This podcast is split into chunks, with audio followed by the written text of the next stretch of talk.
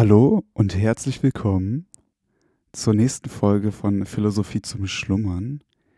Wir haben mittlerweile fast die Folge 60 erreicht und sind bei unserem vierten Werk angekommen.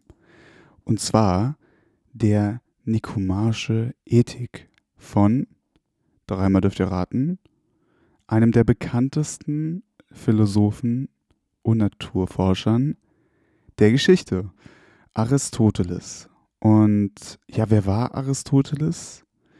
Aristoteles wurde circa 384 vor Christus geboren und äh, ja, kam aus einer Ärztefamilie und ist dann bereits mit 17 Jahren in Platons Akademie eingetreten. Ja, und hat da viel über Platon gelehrt und geforscht und ja, war somit auch in Athen, also Griechenland mal wieder, wo sich ja einige ja, Gelehrten versammelt haben.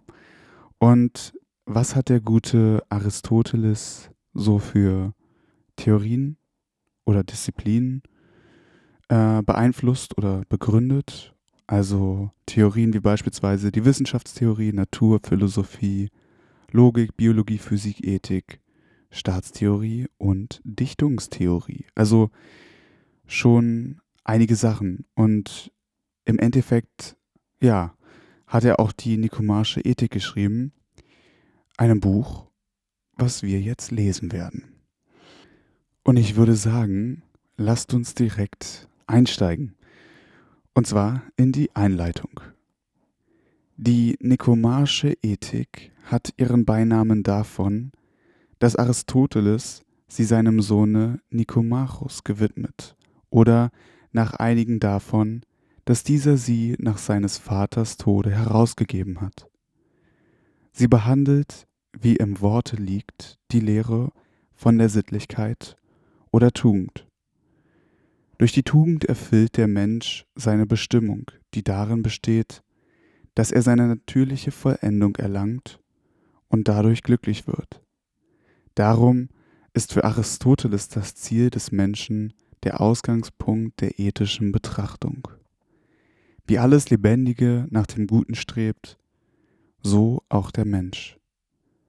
Sein höchstes Gut, das Ziel aller seiner Handlungen, ist die Glückseligkeit, und die ethische Erörterung wird uns zeigen, dass dieselbe einzig in Betätigung der Tugend zu finden ist. Da aber der Mensch von Natur in staatlicher Gemeinschaft lebt und seine Bestimmung nur in ihr und durch sie erreicht, so behandelt Aristoteles die Tugendlehre als einen Teil der Staatslehre. Der Staat hat die Aufgabe, die Bürger glücklich zu machen, indem er sie zur Tugend anhält und anleitet. Und so ist das Ziel des Einzelnen von dem Staatsziel wie das Besondere und Untergeordnete von dem Allgemeinen und Höheren umschlossen. Die Tugendlehre des Aristoteles hat verschiedene Eigentümlichkeiten, die mit ihrer Unterordnung unter die Staatslehre mehr oder minder zusammenhängen. Vor allem versteht Aristoteles unter jener Glückseligkeit, die das Ziel der Tugend ist, ausschließlich die seitige und irdische und lässt die jenseitige außer Betrachtung. Dies ist nicht so zu erklären, als kenne er kein anderes Leben. Weiß man doch, dass er gleich seinem großen Vorgänger Plato die Unsterblichkeit der Seele lehrt. Vielmehr kommt jenes daher, dass er die Glückseligkeit des Einzelnen im Zusammenhang mit dem Staatszweck betrachtet. Der Staat aber ist eine Einrichtung, die nur die Seite angehört und darum auch nur irdisches Wohl verfolgen kann. Aristoteles scheint ferner die Tugend zur Glückseligkeit in das Verhältnis des Mittels zum Zweck zu stellen. Und doch ist sie auch ihrer selbst wegen liebenswert. Und wer sich um sie nur deshalb bemühte, weil sie uns glücklich machte, verfiele dadurch eine Art von Egoismus. Aber es ist zweierlei, zu sagen, dass die Tugend glücklich macht und zu sagen, dass damit ihr Wert erschöpft ist und man nur deshalb nach ihr streben soll. Das Erste hat Aristoteles gesagt und stark betont. Und dazu wurde er wieder durch die ihm eigentümliche Verbindung der Ethik mit der Politik veranlasst. Die Politik verfolgt das Glück der Staatsangehörigen. Und so kam er wie von selbst dazu, auch bei dem Einzelnen das eudaimonistische Moment in den Vordergrund zu stellen. Dabei ist er aber gewiss weit davon entfernt, einem einseitigen Eudaimonismus das Wort zu reden. Er sagt vielmehr ausdrücklich, dass man um jeden Preis, auch den des Lebens, an der Tugend halten und dass man lieber die größten Qualen leiden müsste, als schimpflichen Zumutungen nachzugeben. Wenn ihm daneben die Glückseligkeit oder auch die Lust das höchste Gut sind, so könnte man ja meinen, damit wäre der Tugend der zweite Rang angewiesen. Sie solle Mittel jene beiden aber Zweck sein. Allein einmal sagte er das nirgendwo und erscheint nach X5 Absatz 1 fast absichtlich das Rangverhältnis zwischen Tugend und Lust unentschieden zu lassen. Sodann wird die Rangfrage bei ihm sozusagen gegenstandslos. Insofern ihm die Tugend und Glückseligkeit völlig gleich und voneinander untrennbar sind. Er sagt ja nicht bloß, dass die Tugend zur Glückseligkeit führe, sondern noch öfter sagt er, dass sie oder die tugendmäßige Tätigkeit die Glückseligkeit sei. Es ist aber auch wohl zu bemerken, dass es nicht verkehrt und tadelnswert ist, wenn man die Tugend um der Glückseligkeit willen liebt, die man durch sie erlangt. Tugendhaft sein um des Lohnens willen mag nicht der höchste Grad der Tugend sein, aber ein Grad ist es immerhin. Und auch der Beste braucht sich der Rücksicht und der Hoffnung auf den Lohn, als wäre das unmoralisch nicht zu entschlagen. Es ist eine gefährliche Übertreibung, eine Sittlichkeit, die auf den Lohn blickt, als Pseudomoral zu bezeichnen. Wäre sie das, was wäre dann die Moral des Christentums? Wie sie zum Beispiel von dem Stifter unseres Glaubens in den acht Seligkeiten vorgetragen wird. Noch ein drittes ist der aristotelischen Tugendlehre eigentümlich und kann auffallen und befremden. Sie schweigt gänzlich von dem Willen Gottes, der doch mit Recht als das oberste Moralgesetz gilt. Man kann dieses Schweigen nicht daraus erklären, dass die sittlichen Gesetze und Forderungen innerlich notwendig sind, indem sie auf der Natur der Dinge beruhen und aus ihr abgeleitet werden können, so dass es für die sittliche Erkenntnis nichts weiter bedürfte als eines richtigen Urteils über das natürliche Verhältnis, in dem die Dinge zueinander stehen. Denn ein solches Urteil kann uns nur versichern, dass etwas zum Sittengesetze gehörte, aber nicht darüber belehren, was überhaupt der Grund und das Wesen der sittlichen Verpflichtung ist. Das ist es aber, was man von einer wissenschaftlichen Sittenlehre verlangt.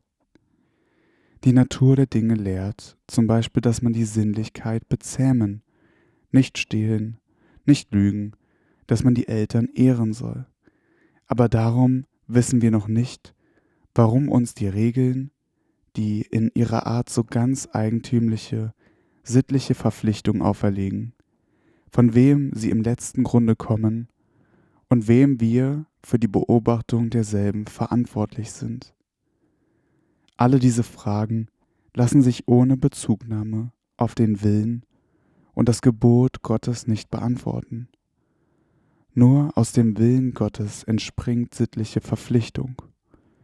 Und wenn dieser göttliche Wille als Grund des natürlichen Sittengesetzes auch nicht frei ist, sondern notwendig aus der Helligkeit und Weisheit Gottes hervorgeht, so dass er überall stillschweigend hinter den sittlichen Forderungen steht, so kann doch von sittlicher Erkenntnis und Handlung nur da die Rede sein, wovon dem sittlichen Subjekt nicht bloß der materielle Inhalt des Sittengesetzes, sondern auch der Wille Gottes als die Quelle des Gesetzes erkannt ist. Wir möchten darum glauben, dass Aristoteles nicht deshalb vom Willen Gottes als Grund und Norm der Sittlichkeit geschwiegen hat, weil derselbe seinem Gegenstande nach mit den natürlichen Forderungen der Vernunft und dem inneren Gesetze der Dinge zusammenfällt, sondern aus einem anderen Grunde. Darum nämlich, weil es seine Absicht nicht war, eine wissenschaftliche Theorie der Moral zu schreiben. Seine Ethik ist ein populärer Traktat mit einer unmittelbar praktischen Bestimmung. Sie ist, wir müssen es auch hier wieder sagen, ein Stück Staatslehre und muss sich darum in den Rahmen dieser Bestimmung fügen. Das könnte sie aber nicht, wenn sie es unternähme, die Sittlichkeit aus ihren letzten Gründen abzuleiten. Denn allerdings ist diese eine Sache, die an sich mit dem Staate nicht notwendig zu tun hat. Ihr Platz ist überall gegeben, wo ein vernünftiges Geschöpf frei handelnd auftritt. Dies möchte also die Erklärung für das Schweigen sein, mit dem Aristoteles in diesem Werke an den letzten Fragen der Moral vorübergeht. Ihn unter die Vertreter der religionslosen Moral zu rechnen, hat man kein Recht. Gehen wir nun weiter und erklären wir, wie Aristoteles seine Lehre, dass die Tugend und die tugendmäßige Tätigkeit das Ziel des Menschen ist und ihn wahrhaft glücklich macht, durchführt.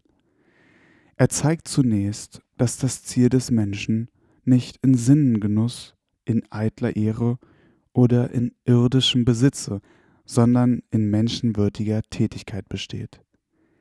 Für alles, was eine Tätigkeit und Verrichtung hat, liegt das Gute und Vollkommene in der Tätigkeit. Die Dinge haben eine erste Vollkommenheit aufgrund ihrer Natur, ihrer Wesensform, eine zweite und höhere aufgrund ihrer Tätigkeit. Durch diese wird alles Gute, was sie der Anlage nach haben, zur Entfaltung gebracht und in die Wirklichkeit überführt. Die bloße Anlage ohne die Tätigkeit ist unfruchtbar und liegt gleichsam im Schlafe. Dies wird also auch für den Menschen gelten, auch ihm wird die Vollendung aus der Tätigkeit erwachsen. Aber es fragt sich, aus welcher Tätigkeit? ohne Zweifel aus derjenigen, die ihm als Mensch eigentümlich ist und ihn von anderen Tätigen unterscheidet. Das ist eben die tugendmäßige Tätigkeit. Die vitalen und vegetativen Funktionen hat er mit den Pflanzen, die sensitiven mit den Tieren gemein. Nur die tugendmäßige Tätigkeit als Funktion des vernünftigen Seelenteils in ihm hat er allein zu eigen. Sie ist die Tätigkeit der Vernunft und des Willens, nur dass sie in rechter Weise nach der Norm der Sittlichkeit geschieht. Die tugendmäßige Tätigkeit vollendet also den Menschen und macht ihn glücklich. Und wenn es der Tugenden mehrere gibt, so wird es vor allem die der besten und vollkommensten Tugend gemäße Tätigkeit sein, die ihn vollendet und glücklich macht. An dieser Stelle wendet sich bei Aristoteles die Erörterung. Es folgt nicht gleich, wie man erwarten könnte, die Angabe und Beschreibung der besten Tugend und eine nähere Erklärung, wie sie und die Tugend überhaupt das Lebensglück des Menschen ausmachen könne, sondern diese Dinge werden bis zum Ende der ganzen Schrift verschoben und im letzten, dem zehnten Buch, erledigt. Zunächst folgt in ausführlicher Darstellung, die den Kern der Schrift ausmacht, die Erörterung der Tugend, ihres Begriffes ihrer psychologischen Voraussetzungen im Menschen, welches der Verstand und der freie Wille sind, und ihrer verschiedenen Arten. Das bisherige nämlich soll nur das Fundament des ganzen ethischen Lehrgebäudes sein und uns die Bedeutung der Tugend zum Bewusstsein bringen, da sie das Mittel ist, um unsere Bestimmung als Menschen zu erreichen. Entsprechend soll die Erörterung am Ende über das Glück und die Befriedigung, die aus der Tugend fließt, und über die vollkommenste Tugend gleichsam der Schlussstein des Werkes sein. Wir sehen hier von dem mittleren Teile der Ethik, der Darstellung der Tugend und der Tugenden ab. Man kann das Nähere darüber aus unserem Inhaltsverzeichnisse zur Ethik entnehmen. Dieses Verzeichnis zusammengehalten mit zerstreuten Notizen in unseren Anmerkungen ergibt zur Genüge, dass die aristotelische Erörterung wohl geordnet ist und überall im Kleinen und Großen gut zusammenhängt. Wir müssen jetzt von dem zehnten Buche der Ethik reden.